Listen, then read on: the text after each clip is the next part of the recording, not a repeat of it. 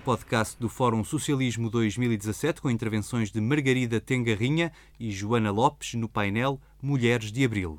Mulheres na resistência antifascista, de, por exemplo, uh, como as mulheres se organizaram contra regimes opressores em Portugal. Porque a história vem antes da ditadura fascista. E, portanto, praticamente organizações de mulheres uh, que resistissem contra regimes opressivos. A primeira que é conhecida é a Liga Republicana das Mulheres Portuguesas, que teve um papel interessante. Foi criada um ano antes da República, do 5 de outubro de 1910, integrava mulheres de várias, de várias uh, opções uh, ideológicas. E é interessante, porque desde Ana de Castro Osório, escritora, e uma mulher burguesa, até à médica Adelaide Cabete, eh, talvez com o cérebro mais aberto. E, por fim, a Maria Veleda, que era uma professora primária do Algarve e que era muito mais avançada que ambas, de tal maneira que esta Liga das Mulheres Portuguesas teve papel importante. Em quê? Que estas três mulheres tinham alguns pontos. E para se conseguir alguma coisa sempre precisa ver unidade de pensamento à volta de alguma coisa concreta. E neste caso era a educação, aquilo que a República de facto avançou mais. Era também, ah, eram também outros aspectos, como por exemplo, a discutir a possibilidade do divórcio e da lei do divórcio. A Liga, isto é uma coisa que poucas pessoas sabem. A Liga das Mulheres Republicanas e, particularmente, a Maria Veleda, que era mãe solteira e, portanto, tinha uma força maior para para, para defender esta ideia, uh, defendiam de várias formas não muito avançadas, mas o que era avançado para a época, que era a possibilidade do divórcio e existir uma lei do divórcio. Entre outras coisas, o apoio às crianças, etc. Portanto, não se pode dizer que a Liga das Mulheres Republicanas não tivesse tido um papel, inclusivamente teórico, em relação aos aspectos programáticos da própria República.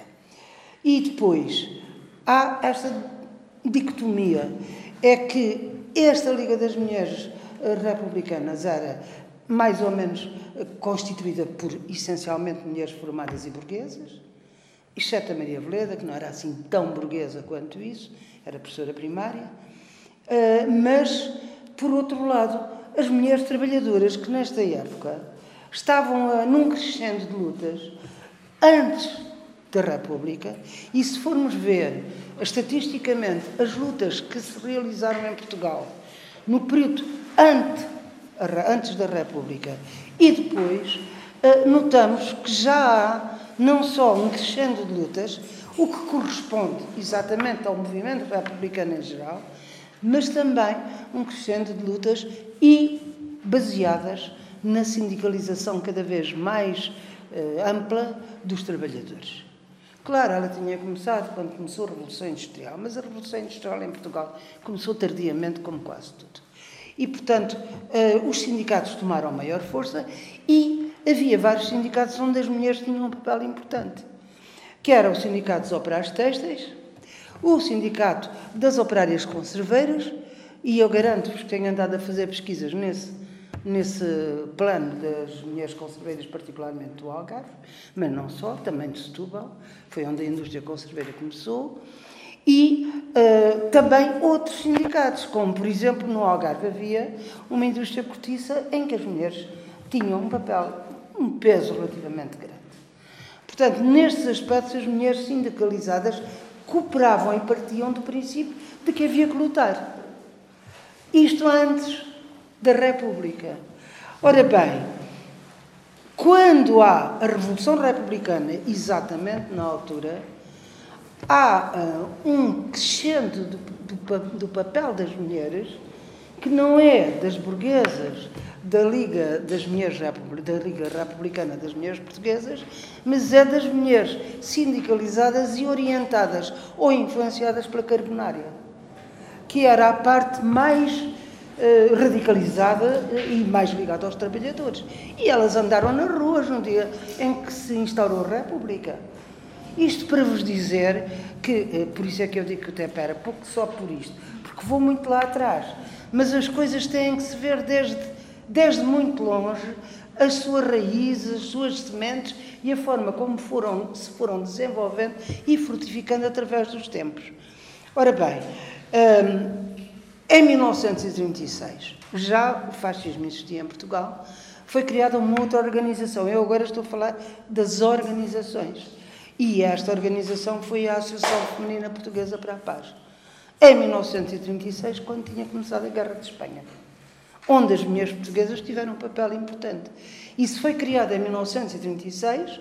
Em 1938, foi imediatamente eleita para a sua presidenta Maria Lamas que era uma mulher bastante considerada já e com um papel na defesa dos interesses de, das mulheres já reconhecido e muito importante. Uh, depois, claro que foi criada em. Uh, ah, e esqueci-me de outra. A Adelaide Cabete, que era médica e que era uma mulher muito progressista, criou o Conselho Nacional das Mulheres Portuguesas em 1924. E este Conselho Nacional das Mulheres Portuguesas promoveu o primeiro congresso. Primeiro congresso das mulheres que significativamente não teve mulheres trabalhadoras uh, como participantes, teve simplesmente mensagens de apoio de mulheres trabalhadoras. O que mostra uma, uma certa, um distanciamento grande entre uma organização das mulheres burguesas e o papel das mulheres trabalhadoras. Porque isto vai decorrendo no decurso da história. E era isto que eu vos queria chamar a atenção, para isto que eu vos queria chamar a atenção. Bem, depois, uh, o, Conselho, o Conselho Nacional das Mulheres Portuguesas, eu sou algarvio de Portimão, julgo que sabem, mas se não sabem, eu digo. E, portanto, uh, o Manuel Teixeira Gomes foi Presidente da República e era natural de Portimão. Ora bem, era em 1924, quando, a, quando o Conselho Nacional das Mulheres Portuguesas fez, organizou o primeiro Congresso Feminino e da Educação. Convidaram o Presidente da República e o Manuel Teixeira Gomes assistiu. Ouviu os informes, ouviu as mulheres. E no fim, o que é que ele disse? Eu apoio-vos totalmente. Eu tenho um discurso exato, mas vou transcrever só de cabeça. Apoio totalmente. Mas, minhas senhoras, eu considero que as vossas reivindicações são muito tímidas. E, portanto, mostra-se aqui já como a parte da organiza uma parte da organização das mulheres era de facto tímida, outra parte da organização das mulheres. E aqui trata-se de facto de uh, já pós 25, pós 1926, quando uh, o 28 de maio criou, instaurou um governo de ditadura militar, uh, já agora um à parte quando há quem diga que não houve ditadura em Portugal, eles próprios se autodominaram um governo de ditadura militar. Portanto, isto é para alguns professores de história que ainda dizem uh, como é? O Estado Novo. E o Estado Novo, o Estado Novo é uma forma que o Estado Novo adquiriu e conseguiu para para se defender. Nenhum Estado Novo. Houve uma ditadura. E, de facto, ditadura autorreconhecida por eles. Bem, e para depois ficarmos com a ideia do que, exatamente pós-fascismo, uh, qual foi o papel das mulheres, e agora é que entro na nossa área, temos de ter em conta o seguinte: o golpe uh, militar, de militares reacionários ou conservadores, uh, comandados por aquele terrível e Palerma, como é que ele chamava?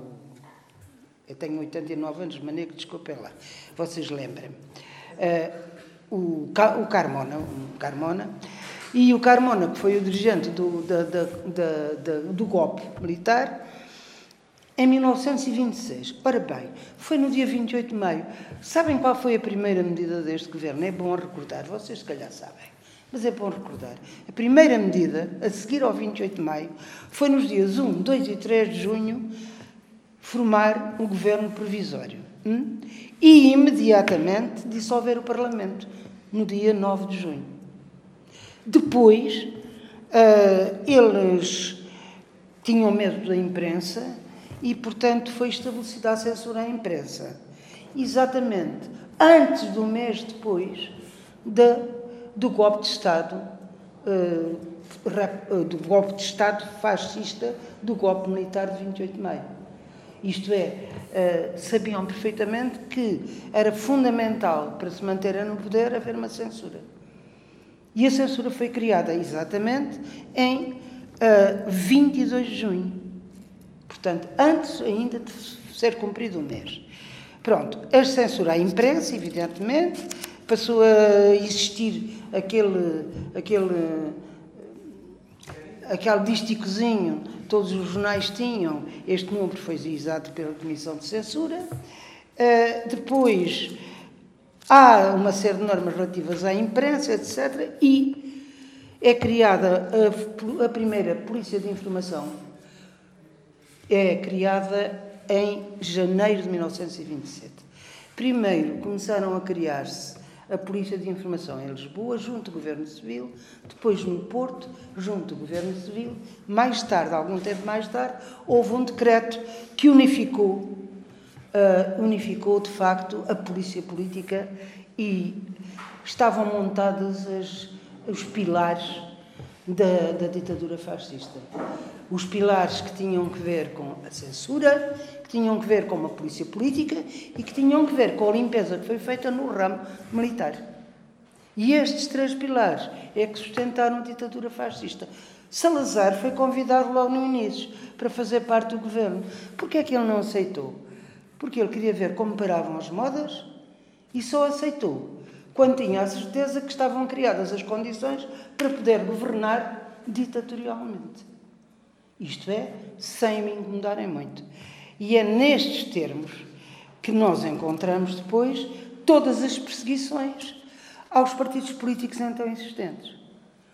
E é particularmente assaltada a grande, a grande organização, nessa altura anarquista, através do, do, do seu órgão, que era a Batalha, foi, foi, foi assaltada e foi, liquida, foi fechada, foi encerrada. Eh, era da União Operária Nacional, de tendências anarquistas. Depois é atacado o Partido Comunista Português e liquidado. Liquidado do ponto de vista formal, obviamente. E o último partido a ser atacado e a ser liquidado foi o Partido Republicano. Uh, e o Partido Socialista também, entretanto, foi morrer, morreu. Eh, de morte natural, naturalmente. E todos estes ataques dão como? Dão que estão criadas as situações totais para se fazer uma ditadura fascista completamente baseada numa repressão feroz. E é por isso que, nesta altura, o Partido Comunista teve que entrar na clandestinidade. Eu digo isto porque quando dizem, ah, o Partido Comunista até tinha a vocação da clandestinidade. Vocação utanas. Fomos obrigados a entrar na clandestinidade porque não havia outra maneira de lutar contra o fascismo. E o facto do Partido Comunista ser o único que se levantou contra o fascismo porque criou as condições de criar uma organização na clandestinidade, esse facto é um facto absolutamente uh, normal para a existência da ligação desse partido com as massas trabalhadoras e populares, porque senão estavam cortadas as possibilidades de ligação. E é aqui que entram, uh, começa a entrar o papel das mulheres. Das mulheres no plano político. As mulheres que entram na clandestinidade, em geral para assegurar uma casa clandestina, mas não só. A Magarça sabe casas clandestinas, nós assegurávamos a existência para quê? Para que houvesse uma pseudo-naturalidade naquela casa, uma pseudo-legalidade e os homens saírem dali para o seu trabalho de organização. O papel das mulheres nessa altura foi essencialmente a manutenção das casas clandestinas, o que foi importante. E digo-vos mais, o que não é, de maneira nenhuma, fácil. Eu tive 20 e tal anos em várias situações destas e sei, é terrivelmente difícil manter uma casa clandestina com tudo o que ela implica de ligação com os vizinhos, que às vezes tem que ser muito, que sempre tem que ser cuidada, mas nós temos que saber quem são os vizinhos. Isto é, dá origem a conversas muito estranhas, que é nós queremos saber, mas que eles não saibam. Para que a casa se mantenha e depois é a vigilância toda que é necessária. Bem, este é um papel importante das mulheres na luta antifascista. O papel das mulheres das casas clandestinas, com tudo o que, o que isso implica. Embora houve várias fases e poderei falar-vos delas. Entretanto, queria dizer-vos ainda o seguinte, que não se trata só das mulheres clandestinas fechadas nas casas. O papel das mulheres na luta antifascista é muito mais amplo do que isso. Eu digo, seria impossível a manutenção de uma organização clandestina que organizasse os trabalhadores, que contactasse com eles, que os movimentasse e que, através de, das suas próprias reivindicações, muitas vezes e sempre, começando pelas próprias reivindicações dos seus interesses imediatos, depois passassem a uma fase das reivindicações no plano político. Porque estas coisas vão sendo continuadas e a consciência vai sendo tomada ao longo da própria luta. Começando pela luta por seus interesses imediatos dos trabalhadores. E foi assim que se trabalhou. Mas, por outro lado, há a continuidade da luta das mulheres. E a luta das mulheres uh, em Portugal foram, foram, foi uma luta bastante violenta em várias fases do período uh, do fascismo. E só queria acentuar três ou quatro momentos. É que em 1936, quando um, há a Guerra de Espanha, quando começa a Guerra de Espanha, e como ninguém duvida, Salazar apoiou com todas as mãos e com todas uh, as forças o Franco, uh, os bens alimentares iam para, França, para Espanha. E os bens alimentares obrigavam a que cá em Portugal houvesse faltas, e grandes faltas de alimentos. E é aqui que as mulheres, massivamente, têm um papel, digamos, visível visível na, na luta. E é quando as mulheres organizam marchas da fome, encabeçadas por bandeiras negras, a exigir que os géneros não saiam de Portugal, a exigir que os géneros lhes sejam vendidos, e isso torna-se isso torna uma luta particularmente engraçada no Norte.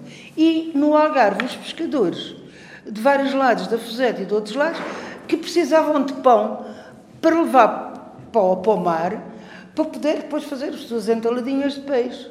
E, de facto, havia, eh, de norte a sul de Portugal, várias zonas onde esta luta, eh, debaixo de bandeiras negras ou sem bandeiras negras, foi uma luta pela exigência dos bens alimentares, com um aumento gradual da consciência de que era porque esses bens alimentares iam para o franco. Mas, quando a Guerra de Espanha acaba, em 1939, começa a Segunda Guerra Mundial. E, nesta altura, em Portugal, há aquele chamado, aquela, aquela digamos, aquela hipocrisia de Salazar, dizer que era uh, idóneo e que, não, e que não tinha lugar, e que não tinha partido nenhum, não dava nem, nem para uns nem para outros. Bem, uh, não é preciso eu, eu, dar exemplos, mas eu sou algarvia de Portimão e via sair pelo Rio Arado barcaças cheias mas cheias das conservas de peixe. Nunca a indústria conserveira teve um boom tão grande como nesta altura. Porque as conservas eram um belíssimo alimento para as frentes de batalha. Uh, e, portanto, eram barcas e barcas e barcos que saíam para quê? Para, para a Alemanha nazi. Depois tínhamos também barcaças cheias de cortiça que vinha de Silves. Passava ali por Rio Arado, por Portimão. E porquê? Porque a cortiça é o melhor isolante que há. E porque a Alemanha nazi tinha que fornecer aos seus tanques o isolamento necessário para irem para a frente leste. E ainda hoje, os foguetões, o melhor isolamento para os foguetões é a cortiça. Portanto, nessa altura não admiro que a cortiça fosse toda para a Alemanha nazi. E nós, em Portugal, eu era miúda, mas lembro-me que nós tínhamos que comprar a comida por, por senhas de racionamento. E estas senhas de racionamento levaram a grandes movimentações, particularmente de mulheres. E, portanto, quando se fala na luta das mulheres, elas tiveram papéis importantes e organizados. De tal maneira que, no informe ao segundo Congresso do Partido Comunista, eh, quer dizer, não é o segundo, é o quarto. Eh, quer dizer, o segundo era antigamente, agora eh, conta-se o partido primeiro. É o quarto, eu já sou antiga, não é? No quarto congresso do, do Partido Comunista, o informe do Álvaro diz exatamente, chama a atenção para as lutas dessas mulheres e diz: nós temos que estar atentos e organizá-las porque de facto são, têm um papel importantíssimo na luta contra o fascismo. E reparem, então na luta contra o fascismo as mulheres entram convictas. Hum, então pronto, acabo já. As mulheres convictas de que de facto aqueles bens alimentares vão para o nazismo, vão para o Hitler e que elas querem dar comer aos filhos e não têm. Portanto, quando se trata das lutas das mulheres, desculpa, mas só te cito uma coisa é a luta das mulheres contra a guerra colonial. É outro momento alto. E eu só toco nos momentos altos para dizer, muito para além da luta política das mulheres, há uma luta política de massas que é movimentada e, a certa altura, essas lutas são coordenadas. E é nessa coordenação que existe e que está o papel do Partido Comunista. E nós vemos perfeitamente, quando vemos o desenrolar das lutas e fazemos um levantamento das várias lutas, vemos quais as que são coordenadas, como por exemplo as, as conserveiras de Portimão, de Lagos, de Faro, de Vila Real de Santo António, fazem uma luta ao mesmo tempo que as conserveiras de Setúbal. E até, muitas vezes, as de Matosinhos também. Uma luta pelas mesmas reivindicações. É impossível não ter a consciência de que estas lutas são coordenadas. São coordenadas no tempo e são coordenadas organicamente. E com as operárias textas o mesmo. Da corda do ave, de, da senhora da hora, todas estas, e que são longe, como sabem, a corda do ave e a senhora da hora são, são distantes e fazem lutas coordenadas. Portanto, o papel das mulheres na, na luta antifascista que passa em grande medida pela luta por seus interesses imediatos e a tomada de consciência que a luta por seus interesses imediatos as leva a ser reprimidas, as leva à prisão, então é a forma da passagem da luta reivindicativa imediata, por interesses imediatos, para a luta política. E eu falei, eu não falei de, de minha experiência pessoal, porque acho que a minha experiência pessoal é perfeitamente eh, aleatória. Muitas mulheres podem dizer o mesmo.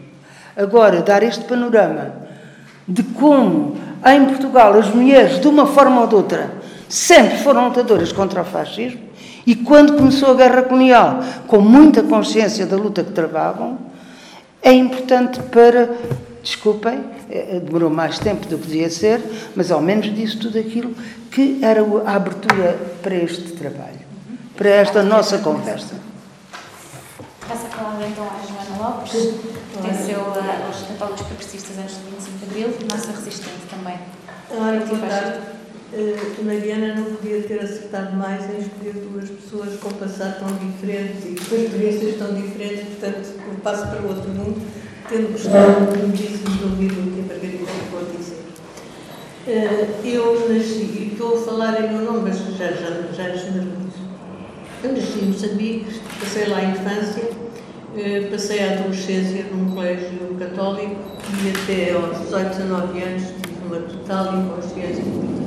Não quer dizer que fosse salazarista nem deixasse de ser, os meus pais não tinham qualquer posicionamento político e, portanto, uh, inconsciente, continua.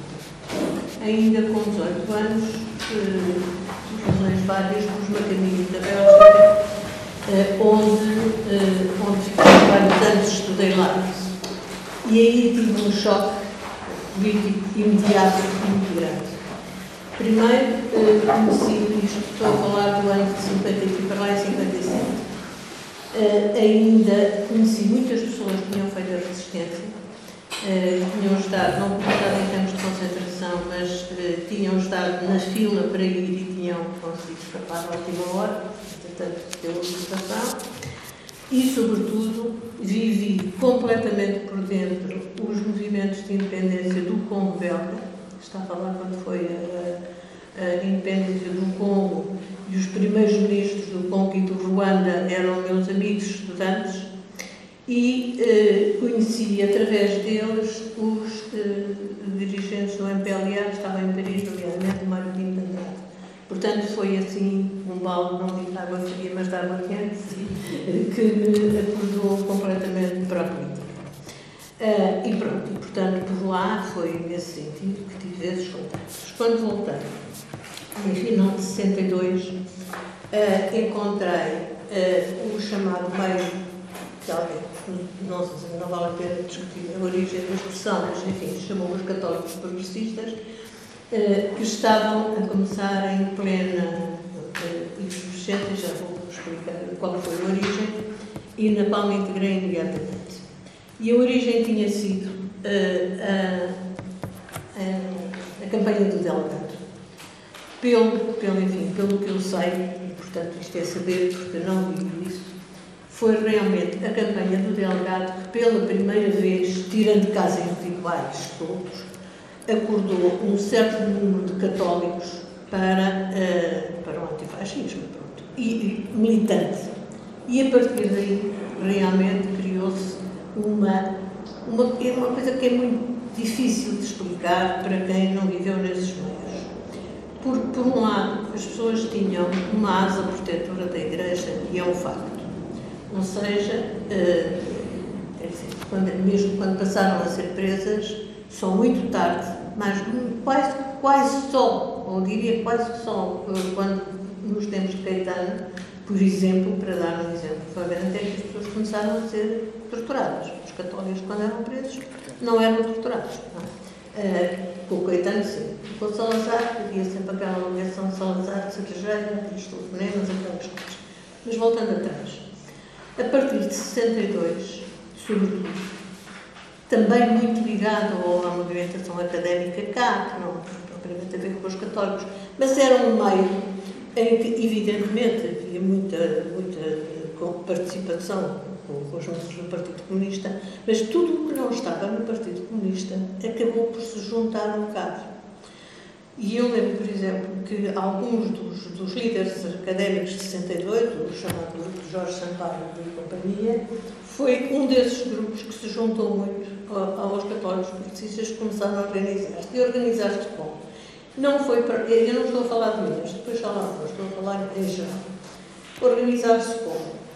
Criando polos que se, que se interligavam numa teia muito, muito uh, maleável e que ia desde uh, o tempo e o modo, que começou em 63, o direito à informação, onde eu estive desde a primeira hora, foi, da parte dos católicos, a primeira publicação clandestina a denunciar a guerra colonial, mais tarde foi guerra colonial, mas já foi mais tarde, e onde tive aventuras extraordinárias, um bocadinho sobre alguns minutos contra uma outra, uh, uns cadernos chamados cadernos da GEDOC, que também denunciavam, etc. A Fundação de Cooperativas, aproveitando uma, uma lacuna na lei que fazia com que não era preciso levar à aprovação oficial os corpos dirigentes e criou-se a cooperativa Pragma, que teve uma projeção cultural e política importante evidentemente,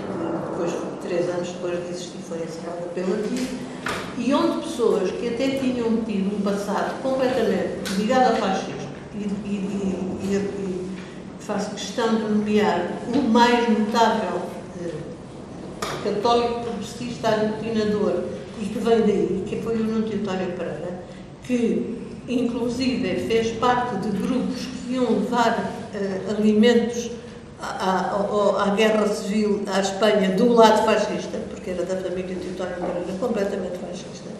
Eu nunca convenci a escrever as memórias e ainda escreveu uns capítulos, mas infelizmente não os publicou. Mas, portanto, e que, e que, e que desfilava na Avenida da Liberdade, com o S do Salazar, etc., completamente ligado ao fascismo, assumido por ele, e que depois foi um dos principais líderes da resistência católica, sem qualquer espécie de dúvida. Portanto, houve uma viragem muito grande e muito significativa. Estas organizações funcionaram realmente numa talha muito curiosa entre, o, entre o, clandestino, o semi-clandestino e o legal. Quer dizer, as pessoas estavam na legalidade, estou a falar dos anos 60, no fim, no princípio de 70 já foi muito mais duro. Uh, e uh, iam para um sítio ou para o outro coordenadamente conforme convinha.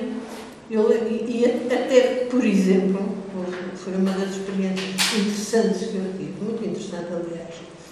Uh, em 66, a Ação Católica Portuguesa tinha mais de 100 mil filiados, o que em Portugal era bastante significativo para a altura. Organizações femininas, masculinas, de jovens, de adultos, etc. Mais de 100 mil e com muita, muita no, no país inteiro, com a implantação do país inteiro. E tinha sido sempre presidida por um bispo. E era mais não é? Se posso imaginar. Uh, em 66, o Sergeira, que era tudo menos padre, uh, achou que realmente talvez não fosse mal abrir aquilo um bocadinho. E então nomeou à cabeça da, da, da Ação Católica o Sidónio Pais, familiar do outro, pai do Bernardo Sasséria, mais conhecido pai do Bernardo Sasséria, e que era de uma esquerda moderadíssima. Mas uma pessoa muito inteligente e muito aberta, e que lá tinha na cúpula da Ação Católica os representantes femininos e masculinos eleitos pelas partes, que tinham uma coisa vertical muito estrita, que, onde havia desde a mulher do general Câmara Pina, Marta Pina, até, quer dizer, tudo aquilo em pirâmide para ali acima, mas o secretário-geral da Ação Católica tinha a, a, a, possibilidade de escolher quatro pessoas de sua confiança sem, sem serem, saírem da Ação Católica. E eu fui uma dessas pessoas. E escolheu quatro pessoas. Nessa dita teia, ele consultou quem havia de ser, etc. E pronto, fomos, fomos para lá quatro, muito mais à esquerda que E então aí começou uma luta realmente terrível. Foi, quer dizer, de, de, comunicados, não comunicados, a imprensa da Ação Católica não ia à censura. Portanto, começou-se a furar, uh, não, não esquecer que tínhamos estado em pleno Concílio Vaticano, cheio de esperança que tudo mudasse na Igreja, ainda se estava, portanto, a furar, mas o ano, o 1 de janeiro, que era o Dia Mundial da Paz, começou a publicar sobre as coisas que, que, que, que nem o Sergeira nem a Bíblia acharam graça e passou a ir toda a imprensa a ir à censura, etc. Até que daí a dois anos foi o rompimento total e, já em 68 e com tudo, com mais de 68, com tudo quanto lá viemos todos agora. Uh, ainda lá uns tempos, viemos todos agora. Pronto, e nesse momento já havia uma radicalização muito grande de muita gente, nomeadamente ligada à guerra colonial também, como é óbvio, onde todos estes católicos, muitos destes católicos e muitas das mulheres uh, católicas tinham um papel muito importante ajudando ou as pessoas que queriam fugir a fugir ou a mentalizar os milicianos que iam para a guerra. Uh, e aí passou de facto, uh, quer dizer, foi completamente, foi um corte muito grande que houve nesta fase, no fim dos anos 60, uh, eh, nesse aspecto. Por outro lado, a Igreja continuava completamente reacionaríssima em termos de, de costumes, publicar, foi publicado uma encíclica completamente contra a Bíblia, etc., quando se esperava que houvesse algum avanço não podia haver divórcio, os católicos começavam todos a separar-se e havia uma coisa, os padres deixaram de ser padres em massa e havia até realmente dizia os únicos que se podiam casar que se casavam eram os padres, porque não tinham sido casados antes, não tinham se únicos que casavam eram os padres, pelo civil, como é E alguns conseguiam deixar de ser padres, também se casavam também. Passei a vida a ir a casamentos de padres. Mas, portanto, uh, quer dizer, foi de ideia que era facto. tão massivo. Não tinha ideia que era tão massivo. Foram muitos, ah, mas sim, é uma força, estou a exagerar, mas saíram muitos, saíram de facto muitos. Eh, foram demitidas todas as a direção dos seminários olivais, que era extremamente progressista, foi, foi toda demitida, e depois havia menos de grupos uh. Havia reuniões de grupos que se criavam clandestinos. Estive num grupo em que havia até um bispo, não é? O Dom Manuel Falcão, de Beja, que morreu aqui há uns anos, e, e, outros padres, etc., em que as pessoas se interajudavam a aguentar isto tudo, porque, e nomeadamente a dar apoio a esses padres que, que, estavam em guerra total com a estrangeira, e a sair, e a terem casas e tudo, quer dizer, foi o padre da cidade, quer dizer, foi realmente uma, era uma agitação permanente. Eu nessa altura dava aulas na Faculdade de Letras, que felizmente tinha um horário muito leve, e estava praticamente a tempo inteiro nisso, quer dizer, eu ia vagamente dar umas aulas e depois tínhamos dezenas de reuniões, até altas horas na madrugada. Pronto. E a partir dessa altura, fim de 68, 69, etc., as pessoas de facto começaram a perceber que o Concílio já tinha ido, a Igreja seria reacionária para sempre, e muitos, alguns, alguns passaram a fazer missas em casa, essas coisas, eu nunca alinhei nisso, portanto, deixei aquilo tudo. Hoje sou ateia, graças a Deus, dizer. É, porque de facto, quer dizer, nós tínhamos, sobretudo por isto, e, e admiro, tenho muitos amigos que continuaram, ou que voltaram a ser católicos, percebem isso tudo. Simplesmente, nós tínhamos feito uma evolução, sobretudo com a esperança que a Igreja mudasse no princípio dos anos 70, que tinha ido no sentido coletivo. Portanto, a religião deixou de ter sentido individual do contacto com Deus para ser uma coisa coletiva, uma luta por uma sociedade justa, etc. Quando essa esperança ruiu, a Igreja, para nós, nós, eu estou a falar é um bocado majestático, como nós, quer dizer, para mim, quer dizer, acabou-se, acabou. Pronto. Agora, uh, uh, o que é que aconteceu, e não vou falar, uh, as mulheres no meio disto tudo, eu devo dizer que menos, e, e não, não, já, não estou a enganar ninguém, isto era tudo a burguesia, não é? Quer dizer, exceto na ação católica havia representações de operários, etc., sem dúvida nenhuma, mas o resto isto era burguesia urbana, Lisboa e Porto, até de Coimbra sabíamos muito pouco, não havia comunicações para levantar, para recolher abaixo das assinaturas para abaixo assinados, era uma tarefa hercúlea, andava-se de escada em escada, os telefones vigiados, tudo o que as pessoas sabem.